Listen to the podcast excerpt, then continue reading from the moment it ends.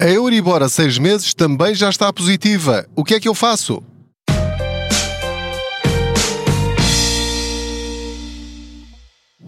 Eu sou o Pedro Anderson, jornalista especializado em finanças pessoais e aproveito as minhas viagens de carro para falar consigo sobre dinheiro, formas, dicas práticas de podermos chegar ao fim do mês com mais dinheiro na carteira. Não liga aos barulhos da viagem, é mesmo assim Faço de conta que você vai sentado ou sentada aqui ao meu lado e juntos vamos conversando tanto quanto possível sobre esta forma de termos mais rendimentos e vivermos um pouco melhor, ganhemos nós o que ganhamos.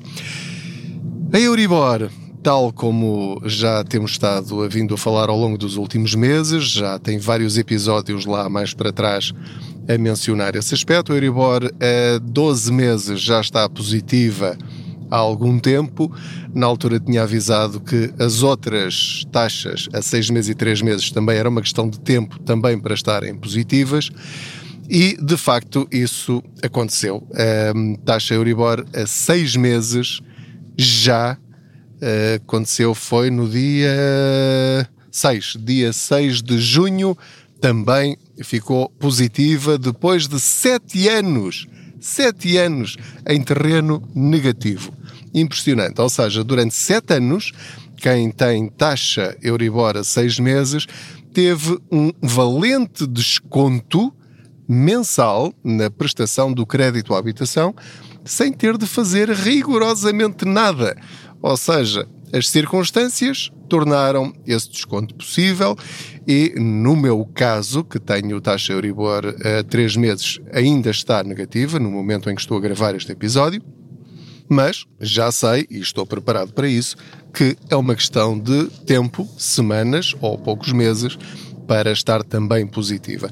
Assim que estiver positiva, significa que vou deixar de ter qualquer espécie de desconto na minha prestação mensal.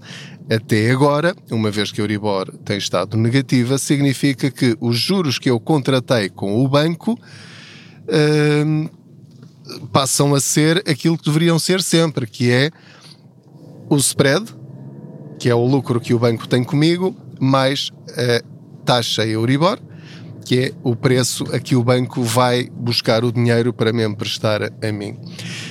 E até agora, como tem estado negativa, na taxa a três meses, aquilo que acontece é que vai descontar ao spread aquilo que eu devia pagar ao banco. Assim que estiver a zeros, como já acontece na Euribor a 6 meses e na Euribor a, a 12 meses, acontece que já paga o spread e não tem qualquer espécie de desconto, ou então já começa a somar o valor positivo da respectiva taxa Euribor.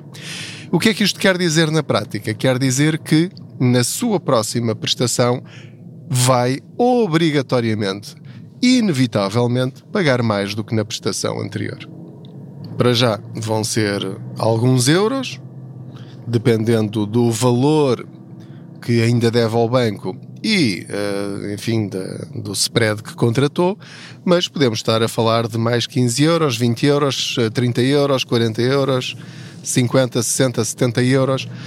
E depois, lá mais para a frente, à medida que a Euribor chegar a 1% ou ultrapassar 1%, bom, a partir daí já estamos a falar de mais de 100 euros por mês. Por volta disso, se estivermos a falar de um crédito de 150 mil euros, mais coisa, menos coisa, ou 100 mil ou 150 mil, pronto. Depois variará uns euros para cima, uns euros para baixo, conforme cada caso particular. Ou seja, se estivermos a falar de um aumento da prestação de 100 euros, estamos a falar na prática de mais 1.200 euros por ano que você vai estar a pagar a partir de agora.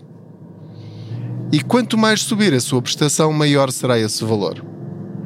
Portanto, quero alertá-lo desde já para depois não ser surpreendido que vai ter de cortar no seu orçamento mensal o correspondente a 1.200 euros anuais. Se quiser manter exatamente os seus gastos tal como estão neste momento, isso quer dizer que, por exemplo, equivale a não ter dinheiro para as férias. Isto pode ser dramático para muitas famílias, porque eu não acredito que as pessoas, assim do pé para a mão, deixem, por exemplo, de ter férias, ter férias pagas, em que gastam esse dinheiro nas férias. Mas é disso que nós estamos a falar. Ou seja, qualquer família que faça de conta que isto não está a acontecer e que vai continuar a manter os seus gastos como teve nos últimos sete anos e achar que não está a acontecer nada, vão faltar-lhe, ao fim do ano, nas suas contas, no seu equilíbrio financeiro, os tais 1200 euros. E aí vai dizer o quê? Não sei para onde é que vai o meu dinheiro, isto está tudo mais caro, isto é uma vergonha, levam-me o dinheiro todo para aqui e para ali, o Estado, as empresas, a inflação, tudo e mais alguma coisa. E tudo isso é verdade, não lhe estou a dizer que isso é mentira. O que eu estou a dizer é que, se não aumentar os seus rendimentos, vai ter de reduzir os seus gastos anuais, algures, não faço ideia onde, em 1200 euros. Agora, isso é fácil? Não, isso é terrivelmente difícil. Mas mesmo que não consiga reduzir os seus gastos em 1.200 euros, então vai ter de os reduzir em 600 euros, em 700, em 500, em 400, mas pelo menos o, o, o meu conselho, a dica que eu lhe quero dar neste episódio, é que vai ter de ter esta consciência que a partir do momento em que a sua prestação mensal subir, vai ter de cortar no outro lado e vai ter de fazer cortes conscientes e tem de estar preparado para alguns sacrifícios ao longo dos próximos meses, talvez próximos anos. Não estou a ver que o Estado tenha verba suficiente para apoiar todas as famílias.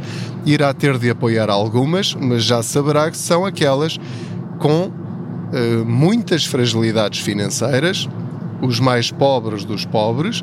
Esses já receberam, por exemplo, alguns apoios, nomeadamente da Segurança Social, os 60 euros, que foram uma dose única para quem tinha tarifa social e recebia apoios mínimos da Segurança Social. Houve alguns apoios também, eh, como o auto voucher, não sei se vai regressar ou não. para já, o Estado está a reduzir os impostos nos combustíveis, o ISP, já reduziram cerca de 20 cêntimos por litro, mas os preços continuam a aumentar. Falarei sobre esta questão dos combustíveis num outro episódio, porque hum, temos de ter consciência ainda mais desse problema. E é importante que compreendamos porque é que esses preços estão a subir e porque é que não deve colocar neste momento, no passado é outra coisa e no futuro também não sei, mas no presente, Uh, estes aumentos não são por culpa das gasolineiras, uh, nem são por culpa do Estado. Quer as gasolineiras, quer o Estado, estão a conter ao máximo os, uh, os preços. Só que não há hipótese, porque há coisas que não são controláveis por nós porque o problema está lá fora, está na origem. E, portanto, também não interessa nem ao Estado nem às gasolineiras que as pessoas fechem mesmo os carros na garagem ou que deixem os carros parados à porta de casa. Porque aí o lucro deles será zero, porque se nós não consumirmos combustíveis, eles também acabam por perder. E portanto há aqui um equilíbrio muito difícil e eu acho que todos acabaremos por perder bastante nos próximos meses. Confesso-vos que eu não estou nada otimista em relação ao que aí vem até ao fim do ano. As coisas, se não houver eh, paz na Ucrânia, as coisas vão agravar-se em praticamente todas as áreas da nossa vida. Bom, mas isto para regressar aqui a este balanço da Euribor. Já está positiva no momento em que eu estou a gravar a 12 meses e já está em meio por cento, ou seja, eu estive a olhar para o gráfico e está a subir a pique. Uh, está a subir a uma velocidade vertiginosa. Vertiginosa. E eu não sei quando é que vai parar ou quando é que vai abrandar. Isto parece uh, quando, quando houve aquele crescimento assustador e exponencial dos casos de Covid, lembram-se? Aquilo todos os dias quase que duplicava. Portanto, na Euribor estamos a falar de valores muito semelhantes. Portanto, é mesmo para o assustar, uh, não me interprete mal, uh, mas eu quero que caia na real. Ou seja, isto vai mesmo afetar o seu bolso.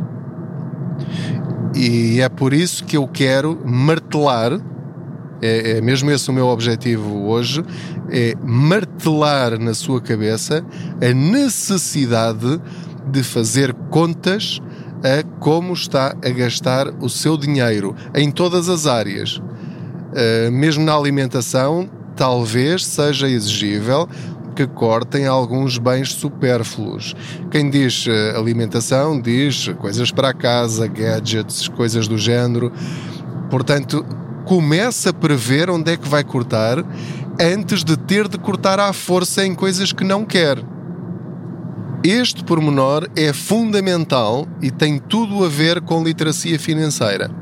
É prevermos as coisas antes delas acontecerem.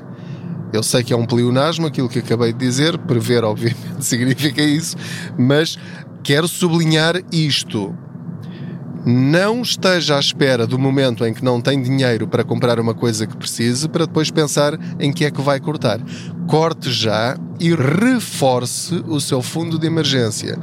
Se tem um fundo de emergência no valor de seis meses das suas despesas, suba-o para 7 ou 8 se tem para um ano, suba-o para 13 ou 14 meses. Coisas más acontecem e coisas más vão acontecer. Se não acontecerem, encantados da vida. Mas comece desde já a pensar, a, a coordenar as suas finanças pessoais, a organizá-las, como se neste momento já estivesse em dificuldades financeiras. Isto não é ser pessimista, não é ser, uh, como é que eu hei de dizer, uh, alarmista. Neste momento, eu considero, isto é a minha opinião, não tem de concordar comigo, que é prudente pensar assim.